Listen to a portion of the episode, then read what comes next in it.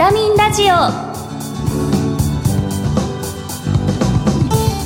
こんにちは。ビタミンラジオパーソナリティの小原美智子です。薬剤師として現在はウェルシア薬局岐阜薬科大学そして日本ヘルスケア協会などで仕事をしています。この番組は健康をテーマに医療や健康に関わる専門家をゲストにお招きして明日の健康づくりのヒントになる。元気を呼び込むお話を伺っています。リスナーの皆様にとってビタミン剤になるような番組を目指してまいります。この後素敵なゲストをお招きします。そして番組の最後にはプレゼントのお知らせがあります。どうぞお楽しみに。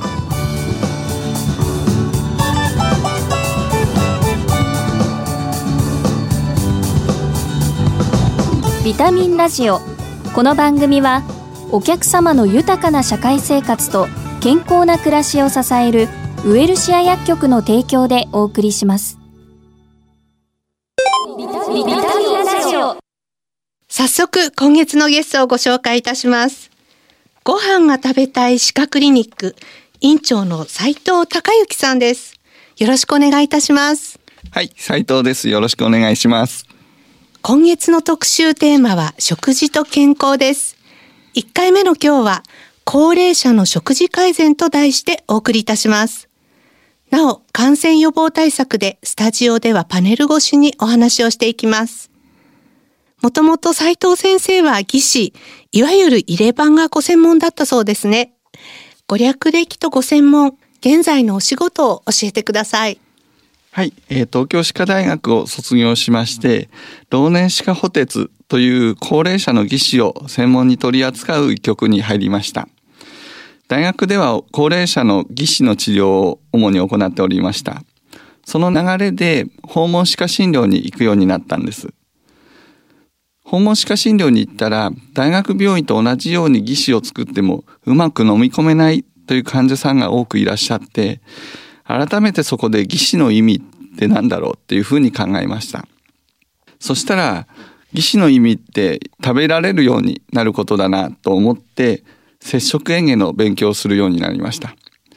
接触園芸っていうのは皆さん馴染みのない言葉かもしれませんが簡単に言うと飲み込みですね食事の飲み込むところ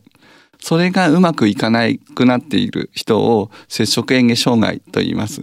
そういった方の治療を行いたいと思って勉強するようになりました。えーそして昨年の4月にご飯が食べたい歯科クリニックという、えー、園芸とかですね、食べることを中心に行うクリニックを開院いたしました。なんかこのとってもコンセプトが伝わるようなクリニックの名前ですよね。このあのご飯が食べたい歯科クリニックの名前の由来とか思いっていうのはどういうところにあるんでしょう？まずご飯が食べたいっていうのは僕らの言葉じゃなくて患者さんの言葉なんですね。だんだんと食べれなくなってきて、ああ、昔食べてたあれ食べたいなとか、もう一度ご飯食べたいって思った時に、だったらご飯しか行けばいいよって、そう思っていただける歯医者さんを作りたいなと思いました。だから園芸の状態を評価する人ではなくてですね、患者さんの思いを汲み取って、それができるように伴走者みたいな関わり方ができればいいなと思っています。う。飲み込む機能を重点的に見るっていうよりも、その患者さんお一人お一人の希望に沿った歯科医療を行っていく歯医者さんっていう感じですかね。そうですね。あの、ウィルを引き出すっていうことをコンセプトにしておりまして、まあ、患者さんが思ってること、なんで食べたいと思ったとか、そういう背景を大事にしてます。あの私も食べることとっても好きなんですけど、でももしこう自分が食べられなくなったらっていうことを考えると、例えばこう改めて食べ物を飲み込む機能が低下してしまったりとかそれからその胃に直接栄養補給をする胃ろうの方とかにですねこう、飲み込みの訓練をする接触園芸いわゆるその飲み込みをしっかりしていくっていうことを見るようなリハビリテーションに、まあ、歯科の訪問歯科の先生がどのように取り組んでいかなくてはいけないのかっていうところがあるかと思うんですけどそのあたりぜひご紹介ください。はい私は主に在宅で暮らしている方の接触園芸リハビリテーションを行ってるんですがそもそも胃ろうになることをしっかりと理解しないまま胃ろうになっている方が多いんですねだから胃ろうになっても在宅に帰ったら好きなもの食べれるんじゃないか。そう思って病院を退院して在宅に帰ってくる患者さんが多くいます。だから家に帰ってきたら無理にまた食べてしまってすぐ肺炎になってしまったりだとかあとは食べさせろって言ってあの家の中で暴れたりだとかそういったケースも多々あります。だからまずは本人の思いを聞いてそれを肯定してあげる。でそこから私たちは共に食べれるようになるためのパートナーなんだよっていうことをお伝えしてそういう関係になって初めて患者さんも僕らの言葉が通るようになるので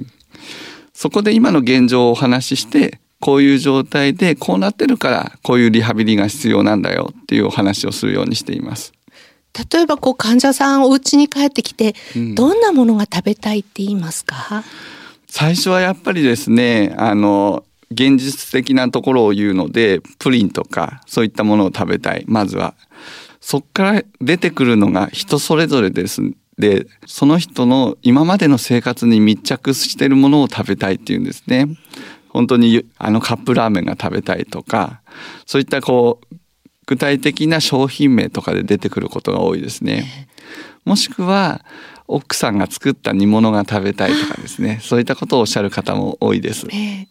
食べることっていうのは本当に栄養摂取だけじゃなくてその人の希望だったり生活そのものだったりするので食べること自体が生きる活力になる場合も多いですね。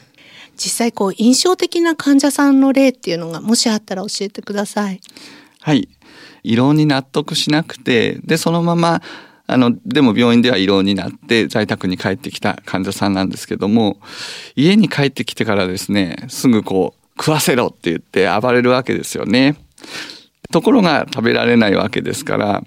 奥さんもこう困ってしまったりですね奥さんのいない隙にこう勝手に冷蔵庫を開けたりとかですねそういったことをしてしまう患者さんで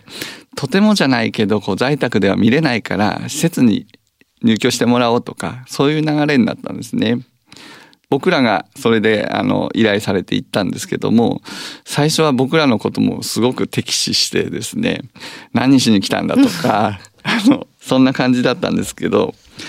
いろんな雑談から話をしてじゃあちょっと食べる練習しましょうかって言ってプリンをこう一口食べた瞬間にですね。あこの人は味方なんだみたいな感じで やっと認めてもらいまして僕らのこうこういうリハビリをしてくださいとかですねそういうリハビリもしてくれるようになったんですね。まあ、食べれるようになって機能が回復したのもあるんですけどもすごくこう家の雰囲気があったかくなったというか、まあ、奥さんと話してる会話もですね笑顔が増えてきたりだとか奥さんとの思い出話なんかも話してくれるようになってで今は普通に食べれるようになってで、まあ、お孫さんの誕生日会なんかも一緒にできるようになってですね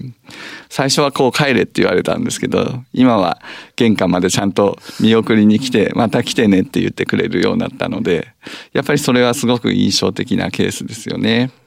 あの最近歯科医院でこう働く管理栄養士さんっていうのも増え始めてると思うんですけれども、はい、その背景についてもぜひ教えてください。嚥下障害はいろんな原因で起こるんですね。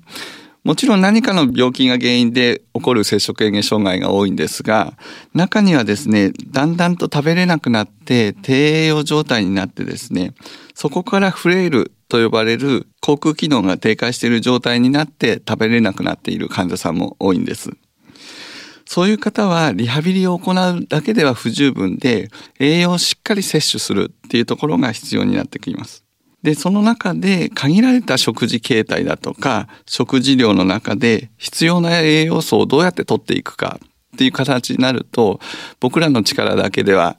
不十分なので、そこはプロの管理栄養士さんに入ってもらってご指導いただいています。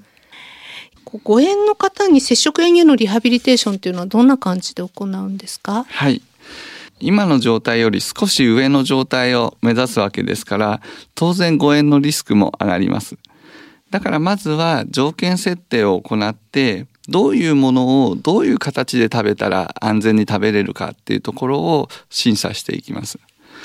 で、その安全に食べれるものが分かったら、それをちょっとずつこう形態を変えたりとか量を増やしたりとかして普通のものに近づけていってちょっとずつ食べれるようになっていくっていうリハビリをしてます。あの栄養指導によってこう、うん、歯の疾患を防ぐ予防歯科の役割も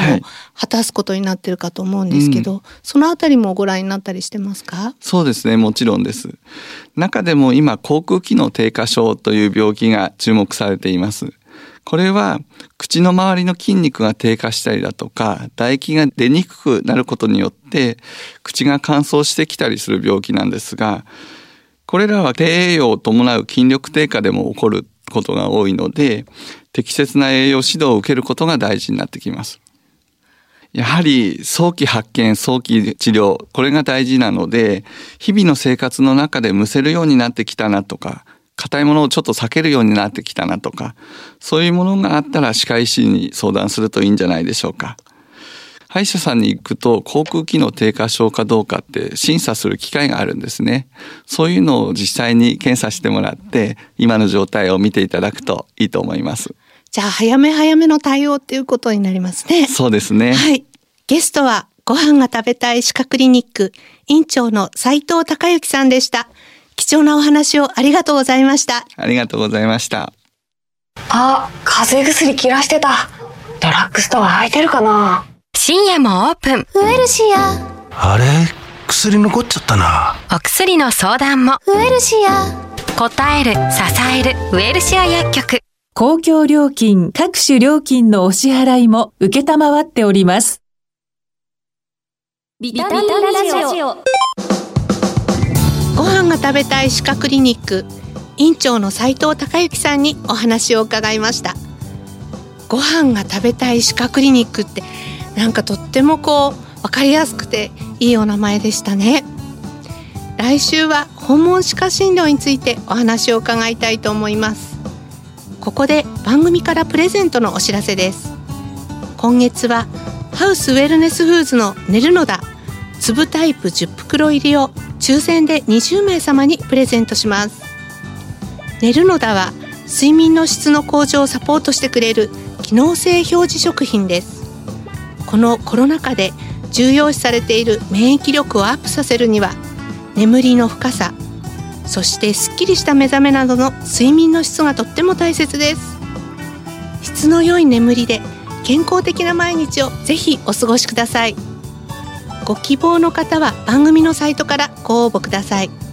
締め切りは4月18日です。